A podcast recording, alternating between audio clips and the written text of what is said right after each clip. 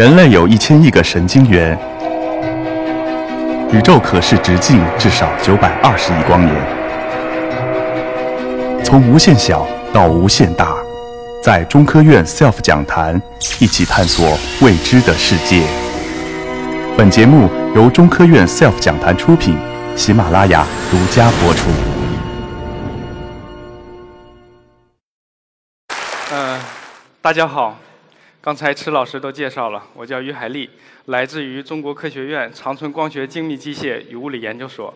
那么早在一个月之前呢，CF 论坛组就跟我联系，让我做一个关于我们光山科发机团队的呃科研工作和科研事迹的一个报告。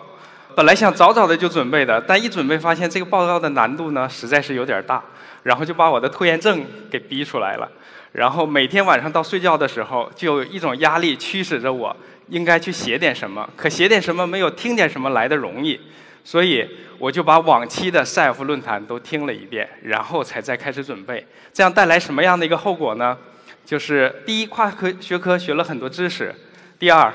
就是养成了一个不听 SELF 不睡觉的一个习惯。所以今天我要是把大家讲睡着了，那么这是很正常的一个现象。呃，好吧，SELF 伴我们入眠。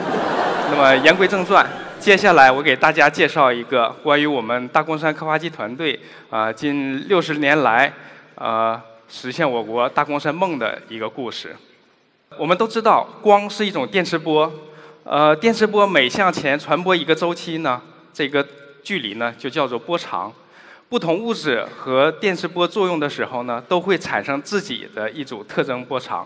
啊、这个就好比像我们的指纹一样，它携带了自物质的具体的一些信息。啊、我们人的眼睛所能观测到的信息呢，大约是四百纳米到七百六十纳米这样一个光谱范围。就是利用这样一个光谱范围，让我们观测到了世间的万物。那么，呃，可以说大到蓝天、海洋，小到桌椅板凳，这些都是我们眼睛可以看得到的。那么，如果把这个眼睛观测的波段向两边扩展呢，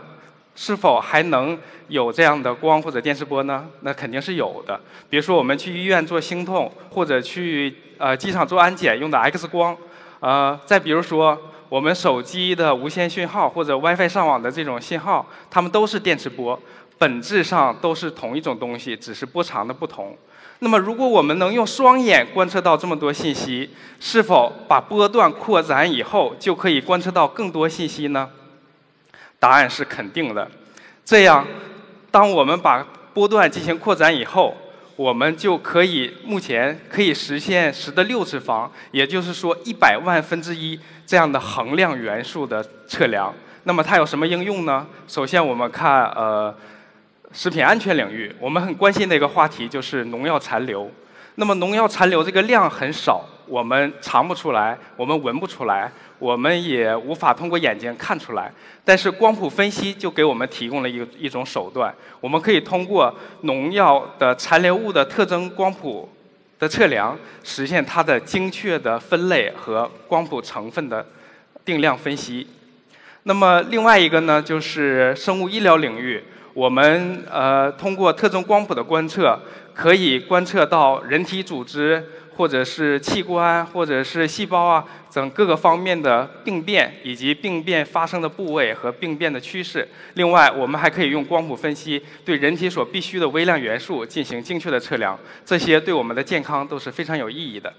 另外，就是在天文领域可以看出来，这张图片是很漂亮的，但这不是我们人眼所能看到的一个彩色的图片，它是利用不同特征光谱进行计算机合成而得到的一张图片。那么合成的这些特征光谱，它就可以使得我们分析这个星系星体距离我们地球的运行速度，而且还可以分析出来这个星体的物质组成。可以看得出来。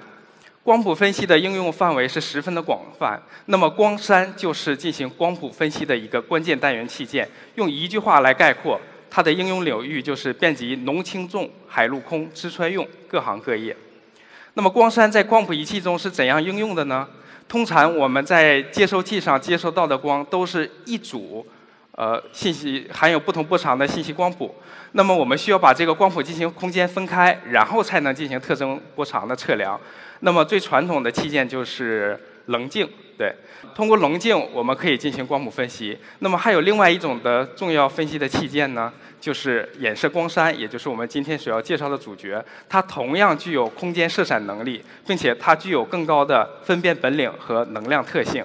什么是光栅？我们通过左图可以看出来，这是一块大约是三百乘以三百毫米的天文上用的一块光栅。那正在正常光照条件下，它表面呈现出五颜六色，但是我们看不出来有什么其他具体的的结构。我们利用光学显微镜把它进行放大，放大到一千倍以后，我们可以看出来中间这个图，啊，它在上面就呈现了一些周期性的刻线结构。那么我用。电子显微镜再对它进行放大，那么右侧的这个剖面的结构图，我们看出不光是有周期结构，而且每个周期还有一定的立体结构。没错，我们用一句话定义光栅，那就是具有纳米精度、周期性微结构的特种光学元件。那么我所从事的工作，就是对这种特种光学元件进行加工。早在1958年呢，我国呢就开始了光栅刻画机的研制工作，当时是由长春光机所。他老一辈的科学家梁浩明先生和他的团队，可以说克服重重困难，大胆创新，研制出来第一台光栅刻画机。后来又几经改造，终于在1964年刻制出来第一块衍射光栅。啊，这是我国具有自主知识产权的第一块衍射光栅。呃，在那个时候呢，还没有 CAD 制图，那么所有的绘图工作都是科研人员手工完成，也没有机械机床加工、数控加工。那么所有的这个机器的关键部件。可以和当今任何一个机床的机数控加工精度相媲美。当我第一次见到这个刻画机，就是零六年到光机所读博士的时候，它还能完好的运转，所以当时我就被老一辈科学家这种智慧啊、精神呢所折服了，而且是震撼到了。我当时心里就想，我一定要在这个领域也做出一些我想做的东西。那么时间来到了一九七九年，呃，我国的。二点一六米口径天文望远镜研制计划开始立项，当时呢是打算采用两块三百零六毫米和四百零八毫米的衍射光栅，但这种光栅呢我们从国外是买不来的，所以委托由长春光机所进行加工研制，但后来由于项目经费的原因，项目没有进行下去。呃，可以说二点一六米天文望远镜没有用上光山芯。那个时候呢，我们和国外的光山科华技术差距大约是三十年。当我们最有机会进行追赶的时候，却与这个机会失之交臂，可以说这是我们中国的天文之痛，也是我们的光山之梦。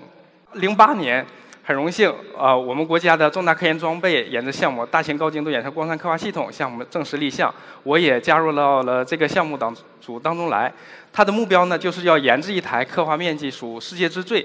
呃，技术指标或者技术水平达国际领先的一台光栅刻画机。呃，突破一系列关键技术，研制出一块四百乘五百毫米的中阶梯光栅。光栅的刻画原理呢是很简单的，从这图大家可以看到，它就是两个系统，一个是分度，一个是刻划。分度呢承载光栅基底单向低速运行，刻画机系统呢驱动金刚石刻刀啊往复运行。那么金刚石刻刀每在基底上刻完一条刻槽，抬起来，基底往前走一个光栅参数。啊，也就是两条刻线的距离，然后刻刀再过来再刻一条，如此周而复始完成整块光栅刻划。那么这样一台简单的机器，对呃机器的运行要要求精度是十分之高的。呃，这个项目呢要求要做到六千线以上这样呃刻线密度光栅，相当于在头发丝的这个剖面上制作四百二十条规则的刻槽，而且精度还要达到头发丝直径的七千分之一。这么说大家可能不是很直观，我换一个比喻来说，这个刻画刀要走十六千米，我把它进行等比放大，相当于我们从地球到月球来回两次的行程，那么这个刻槽的周期误差不超过十纳米，可想而知这个难度是有多大的。那么为了实现这一指标呢，我们把相应的精度进行技术分解，落实到每个关键器件上。比如说这个丝杠，它要求的精度就是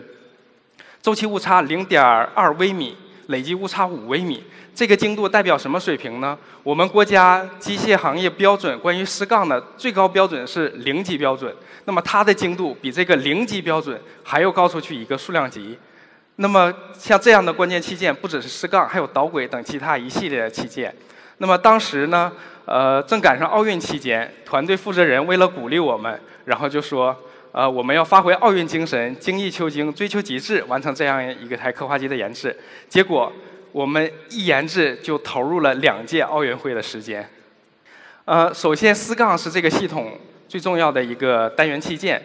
它是被称为刻画机的心脏。加工精度刚才说了，十分的高，我们无法通过采购的方式获得，也通无法通过机床直接加工的方式来获得，因为机床的精度也不够，所以我们采用的方案是在机床加工到最高精度的时候呢，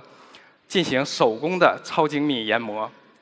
呃，可以说研磨是一项非常考验耐心、非常考验细节的一项工作。比如说图左侧的这个。一百三十二件的研磨螺母用于消除丝杠的各种误差，我们就是花了一年时间，突破了铸铁材料，突破了丝锥加工，突破了丝锥研磨等一系列关键工艺技术才做出来的。有了它之后，才可以对丝杠进行在恒温室里面的超精密研磨。那么超精密研磨遇到的最大一个困难，就是材料的应力形变。任何一个形变都可以导致我们对误差形式的判断发生失误，也可以让我们加工出来的丝杠呢。它的精度受到影响，